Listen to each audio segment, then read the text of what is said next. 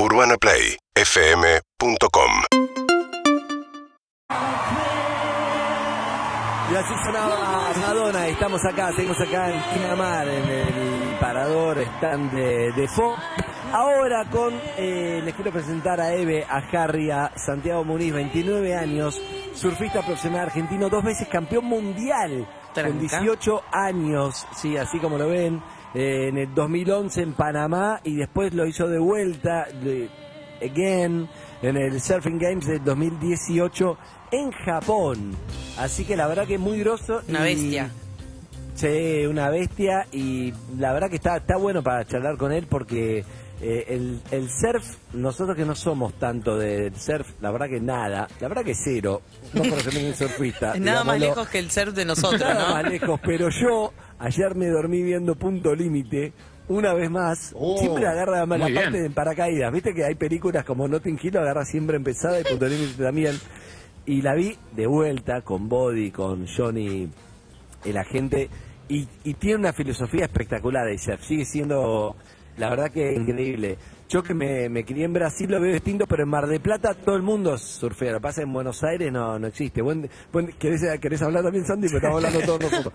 ¿Cómo le va? Buen día. No, buenos días, un gusto gente de estar acá con ustedes en el stand de Ford y poder estar charlando, charlando un poquito y, nada, contándoles un poquito cómo es el surf, cómo es todo, Vos digamos. naciste en Mar del Plata. Yo nací en Mar del Plata. ¿Te criaste en Brasil también? Exactamente, mis dos papás son marplatenses Sí. y ellos fueron desde muy, muy joven a, a la zona de Bombas y Bombiñas, Sí. que es un lugar donde muchos van los argentinos para, para Mucho estar. argento, Florianópolis, por ahí. Sí, Camboriú, toda esa parte es bien conocida, esa ruta por los argentinos. Y nada, yo, yo me crié ahí desde muy chiquito. Pero se quedaron a vivir ahí. Sí, yo, yo ¿Por vivo ahí. En realidad, mis papás fueron en, hace muchos años de vacaciones y conocieron ese pedacito de bombas y bombinas. ¿Le y, gustó? y dijeron, acá nos quedamos, no nos vamos más. ¿Y haciendo qué? Y bueno, ellos fueron para allá con la idea de, de trabajar, de vivir, de arrancar una... Porque mi, mi papá tiene un sueño, mi papá es surfista toda la vida, tiene una escuela de surf hace 20 años. Sí. Entonces él tenía un sueño de, de- de tener a sus hijos y, y, no sé, estar 10 horas en el agua con sus hijos abajo de una palmera, surfeando, estando en el agua. Y Ah, como el bar en la playa, como una Exact- fantasía. Exactamente, él tenía esa, esa idea y ese sueño y vio que ese sueño se podía eh, concretizar estando en Brasil.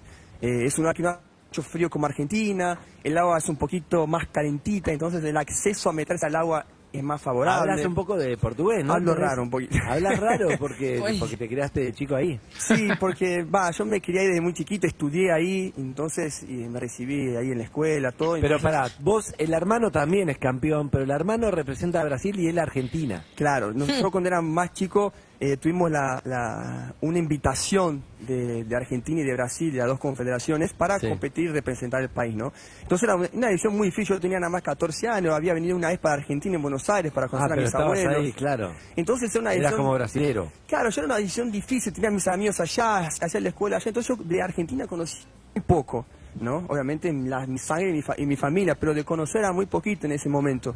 Entonces tuve esa, esa invitación que la verdad mi papá en ese momento dijo, mira chicos, yo no, no, no o sea, esa decisión es de ustedes, yo no, no, no les puedo decir qué hacer. Hagan lo que sientan con el corazón y lo que ustedes quieran hacer de corazón. Entonces mi hermano en ese momento dijo, bueno, yo represento a Brasil, eh, yo me, me, me crié acá, no tampoco hablo muy bien castellano, español y todo, bueno, yo represento a Brasil y yo en ese momento pensé que le contaba acá a los chicos que yo dije, bueno, si represento a Brasil es porque me crié acá en Brasil, porque tengo mis, mis amigos, me meto a, a entrenar acá y todo, o representar a Argentina porque mi sangre es argentina, mi familia es argentina, mis papás son argentinos y es lo que tiene que ser. Entonces ahí fue la... ¿La sentiste? Sí, sí, la celeste y blanca. Es más fuerte, es más fuerte que cualquier cosa, Qué ¿eh? grande, o sea, el pibe Pero no más habla ni que- castellano, pero la sentiste, o sea, hay algo en los genes ahí. Sí, yo, y la verdad que fue muy, fue un momento muy lindo porque fue muy difícil para mí en ese momento porque era muy chico. Además, le preguntaba a mis amigos, che, ¿ustedes no se van a enojar yo represento a Argentina? Pero cuando ¿no? juegan Argentina Brasil en el fútbol, ¿quién No, quiere que yo Argentina. Ah, sos argento, ¿y tu hermano? claro.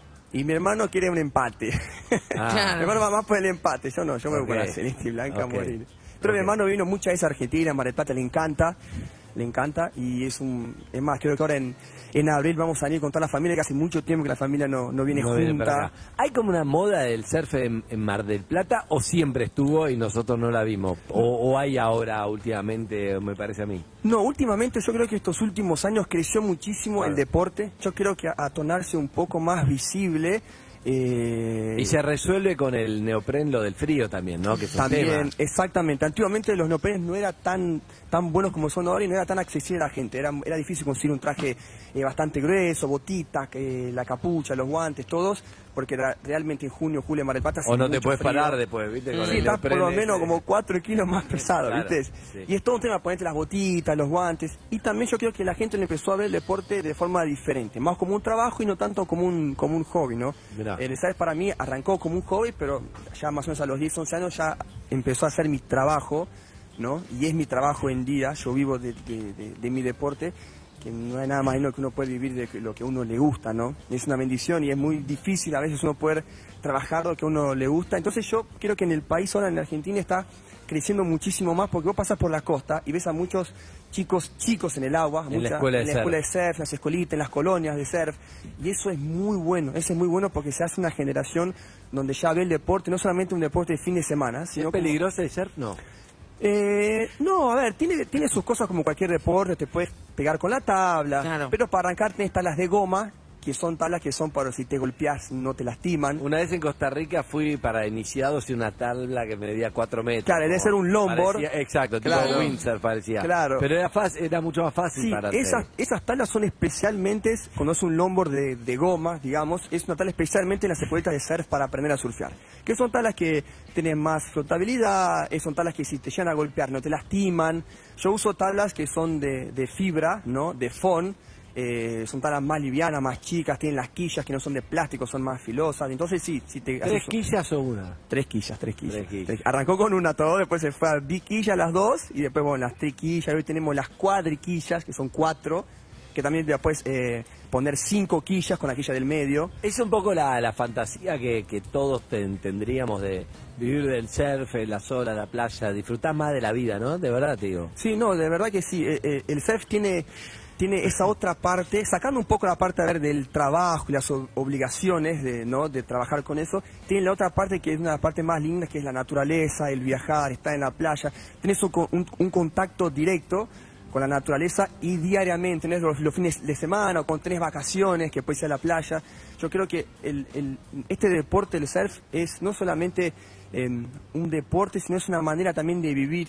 Vos hablás con, con, con cualquier surfista y vas a ver que es una persona bien tranquila, Sí, no, bien no calma, más educado. Yo creo que la naturaleza... te- Ayuda. Viste cuando la gente dice, bueno, estás muy estresado, anda al mar que te limpia, viste, que Sí. te queda más tranquilo. Claro. Es, más, es más o menos El eso. tiburcio que te come la gamba, el surfista porque cree que es un lobo marino. ¿Es un mito o pasa? No, Solo no, no. en Australia en noticiero. No, no, es verdad, es verdad, porque el tiburón tiene, él se hunde con la tala abajo en el pecho, viste que el, el tiburón come tortugas también.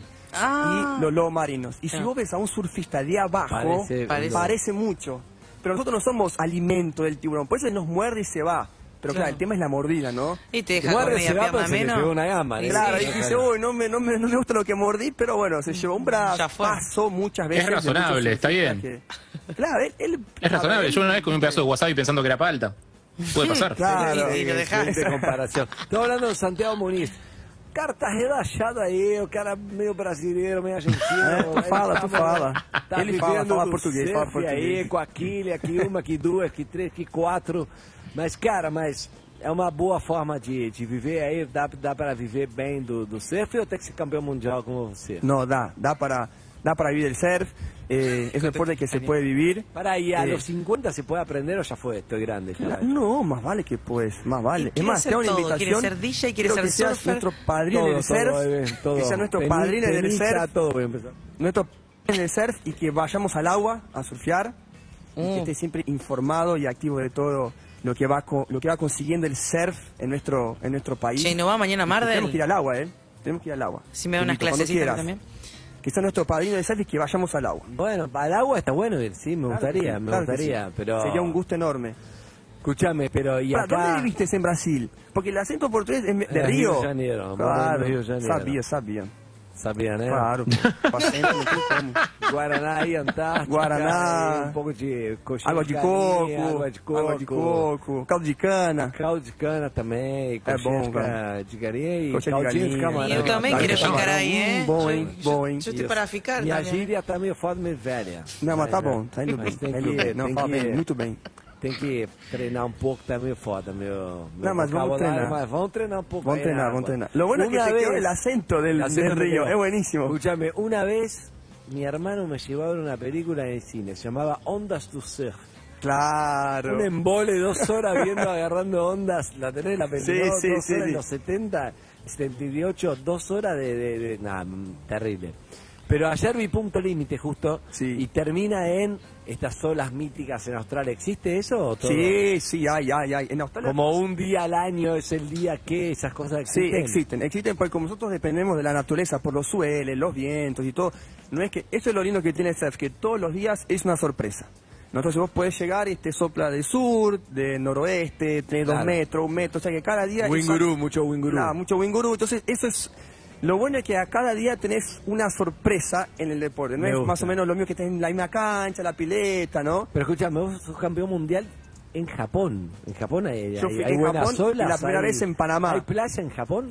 Que sí, en Japón hay- es una isla, o sea que Eh, sí, agua no. hay, pero Bueno, hay playas, no a- conozco mucho. Hacer isla, tenés los sueles que llegan a la costa mejores y más grandes, Mirá. ¿no? Porque no, no tiene tanto, tanto tiempo de recorrido, digamos, las ondulaciones, ¿no? Las olas, la tempestad. Entonces, yo con la primera vez que fui a Japón sabía que habían olas, porque tenía unos amigos que vivían en Japón del circuito mundial, que bueno, viven allá en Tenani, y me decían que había muchas buenas olas y que hay muchos huracanes en Japón. Ah. Entonces, cuando hay huracán en Japón, sube mucho el- el- las olas. Claro. Se pone bastante grande y todo, pero la verdad que sí que hay unas olas impresionantes en Japón. Es un lugar muy lindo para conocer. Es lejos, pero es un lugar donde vos vas y decís, quiero volver a este lugar porque me fascinó, ¿viste? Por las horas. Harry, a nosotros que nos interesa Japón. El El whisky. whisky, Andrés, por El supuesto, whisky, claramente. Yo pensé que era decir el sushi. Son- No. No, son otros líquidos en los que queremos surfear nosotros. Le quiero preguntar a. Ah, Santiago está bueno. eh, con- si allá en Japón, no sé si acá hay, pero ¿viste esos lugares donde simulan olas? Tipo, ¿probaste? ¿Qué onda? ¿Se asemejan a las reales? Ah, ¿Es una boludez? ¿Está bueno? Sí, Sí, En Japón tienen también eso. claro. sí, por eso. Tienen altas sí, máquinas. están, están, están las olas simuladas y después tenemos las piletas con olas también, que, que eso se vino bastante. Hay una fecha de circuito mundial también en, en, en piletas, ¿Ah, en sí? piletas de ola. Sí, el tema de la pileta de ola y, y de las olas simuladas, todo, bueno, tío de las piletas de ola, ¿no? Que es agua dulce, ¿no? Sí. Entonces, hacer agua dulce no flota tanto, viste que el agua salada, cuanto más salada, más flotás. Entonces el agua dulce no flotás tanto porque es un agua que ellos o la llevan, es un, un río que está parado, ¿no? Y ellos la trabajan todo para que sea agua limpia. Sí. Y, pero el tema del agua dulce que no, no flota tanto. Entonces estás más pesado, digamos. Exactamente, no flota, o sea, te, te, un poquito más que la Claro. diferencia del sal. El sal, viste, flotás un, un poco más, pero los simuladores y todo el surf está muy bueno, Sí. es realmente muy parecido. Buena serie los simuladores. Es muy parecido, sí, si yo decís, bueno, voy al simulador para, para ver cómo me sale después al mar, es una, es una buena táctica. Te va a ser un poquito más fácil, pero nada, nada es mejor que ir al agua, Claro. eh, viste, que puedas remar o que un profe te empuje y te, y te pueda gritar ahora, Qué parate, subite, y que vos también puedas sentir la, la energía, ¿no?, de lo que es el mar. Porque vos imaginate que esa ola que vos la agarraste, que eso, eso es muy especial en el, en el surf. Esa ola que vos la agarraste es una ola que viene en el medio del mar hace muchos meses Claro. y Ah. que justo vos la agarraste, ¿no? Porque es una ola que aparece de la nada, es una ola que viene... Pero viene hace muchos meses una ola. Claro, porque los, los pronósticos te marcan en semana, en días. Entonces vos tenés un pronóstico que te dice que de acá a 10 días vas a tener 4.8 metros de ola. Entonces ese día tenés 4 o 5 Qué metros de ola y, y la mejor... Siempre está la ola del día, ¿viste? Claro. Como el gol de la semana o la ola del día. O el plato del día. Exactamente. Y vos te la agarraste, si vos sabés que hace 10 días atrás vos vías ese suel y vos fuiste justo que te agarraste la mejor ola de ese día. ¿Cuántas, quería preguntarle, cuántas horas están esperando capaz una, una buena ola? Digo, ¿cuántas horas justifica estar en el agua para agarrar una ola que decís valió la pena? Mira, de- depende de, de- de la cantidad de series que le decimos es cuando viene la ola más grande, la ola más cargada de agua, no la mayor, ponele. Entonces, eh, y, y por ahí tenés de un minuto a cinco minutos o de 10 en 10 minutos te puede cargar una serie bastante grande y depende como, como esa ola venga. Si está bien en, el, el- en ese momento el fondo está bastante recto, Claro. si no tiene muchos pozos. Depende mucho de cómo está el momento del el mar. Pero yo te digo que, que en una hora y media o dos horas de agua Agarrás. agarrás muchas olas buenas. Bien. ¿Qué, qué se aprende de la vida en el surf? Ah, hay muchas cosas, muchas cosas. Eh, la primera es el respeto, eh, a respetar no solamente la naturaleza, ¿no? porque nosotros eh, la verdad no somos nada dentro de un mar, eh, no somos nada, entonces nosotros tenemos que respetar la, el respeto a la naturaleza, el respeto por, por las cosas y el respeto por la vez también. ¿no? En el surf nosotros tenemos em, algunos códigos que son muy buenos, eh, que uno hasta los lleva para la, para la vida. ¿no? Uno de los códigos es cuando vos recién te metes al agua, respetar al que ya está antes o más tiempo que vos, respetar a los mayores, respetar a las mujeres, a los niños. Eh, esos, esos valores, esos códigos que el deporte, el surf nos da, es súper importante, respetar la ola del, del prójimo, eh, no, no agarrar una ola que no es tuya, digamos, ¿no? Que está el- un compañero tuyo más tiempo esperando la ola y vos respetaste, no la vas a agarrar. Entonces, esas, ese respeto, no solamente para las personas que están en el agua, sino el respeto a la naturaleza, es algo que va- te va a enseñar por, Bien. por toda la vida. Es una cosa que lo lleva de chico hasta grande. ¿Cuántas tablas partiste? Uy, bastantes tablas. Mi- Mira, solamente para ir a Hawái, que es a fin de año, yo me llevo entre 14 a 20 tablas. ¿Eh? Y de ahí ponerle que me traigo 3, 4. Mirá. Y con una tabla que ya la dejo allá, que son las más grandes, ¿no? Tablas ya por las más grandes que no las llevo en el. En el Escuchame, y vos luchaste mucho por porque tenés un movimiento, luchaste políticamente por algo, no se rían, ¿eh? pero porque te dejen llevar la tabla en colectivo. Sí, nos pasó hace un par de años. Es ¿De más, verdad? sí, todavía no me dejan subir. Los paro con la tabla y me dicen, no, no, y siguen derecho, ¿viste? Es- un. En el es un- bondi. En el bondi, claro, en el transporte público. eh, es una pena porque re- realmente la tabla tiene más o menos la altura de una, otra, de una persona, hasta un- porque todo el, el surfista profesional usa una tabla un poco más baja que tu propia altura. Yo tengo casi un 80, mi tabla tiene unos 70, 70 y pico Claro. que es un 511. Entonces, eh, en Mar del Plata es la ciudad del surf, ¿viste? Entonces, que no te dejen subir con un material deportivo, ¿Y lo lograste? eh, no. infelizmente no. Tr- Tratamos de poder hacer que dejen que Mar del Plata suban con las talas, con los body, eh, y que puedan la gente pueda como verse en la ciudad del surf, ¿no? Porque eh, Mar del Plata es la capital del surf, Sí, es la ciudad del surf. Nosotros tenemos mar, tenemos playa, entonces obviamente la gente va a hacer deporte y va a querer utilizar, utilizar el transporte para poder ir. Y tuvimos así, los, los, los, los choferes no se dicen de los propios micros, fueron re macanudos, muy. Mira, no, no podemos por, por una orden que nos dan, porque se puede lastimar a la gente, todo. Y nosotros tratamos de darle el ejemplo de, de- de Brasil, que los micros en Brasil, atrás del micro hay una parte que medio que no se usa, que usan de racks. Nosotros puedes poner o la bici paradita O- o las tablas, que no le saca lugar a otra ¿Y lo persona. lograste peligro. acá? Y estamos... Todavía no, todavía no. Sí. Algún día yo creo que vamos a poder hacer que, que se adapte, viste, alguna cosita para poder uno llevar... Si no, no, solamente las talas, sino algún otro objeto un poco más grande, ¿no? Que bien. subir. Obrigado, Santiago, por essa Valeu, entrevista obrigado. aí. Valeu pra você, obrigado aí. Estamos aqui no, Estamos acá en el stand de Ford. no stand no, Bra- no Brasil aqui. Daqui a pouco a gente vai almoçar alguma coisa, um frango passarinho, Vamos. alguma coisa aí. Falou? Dale. Obrigado. Muchas gracias a vos. Amigo. Chao, chao.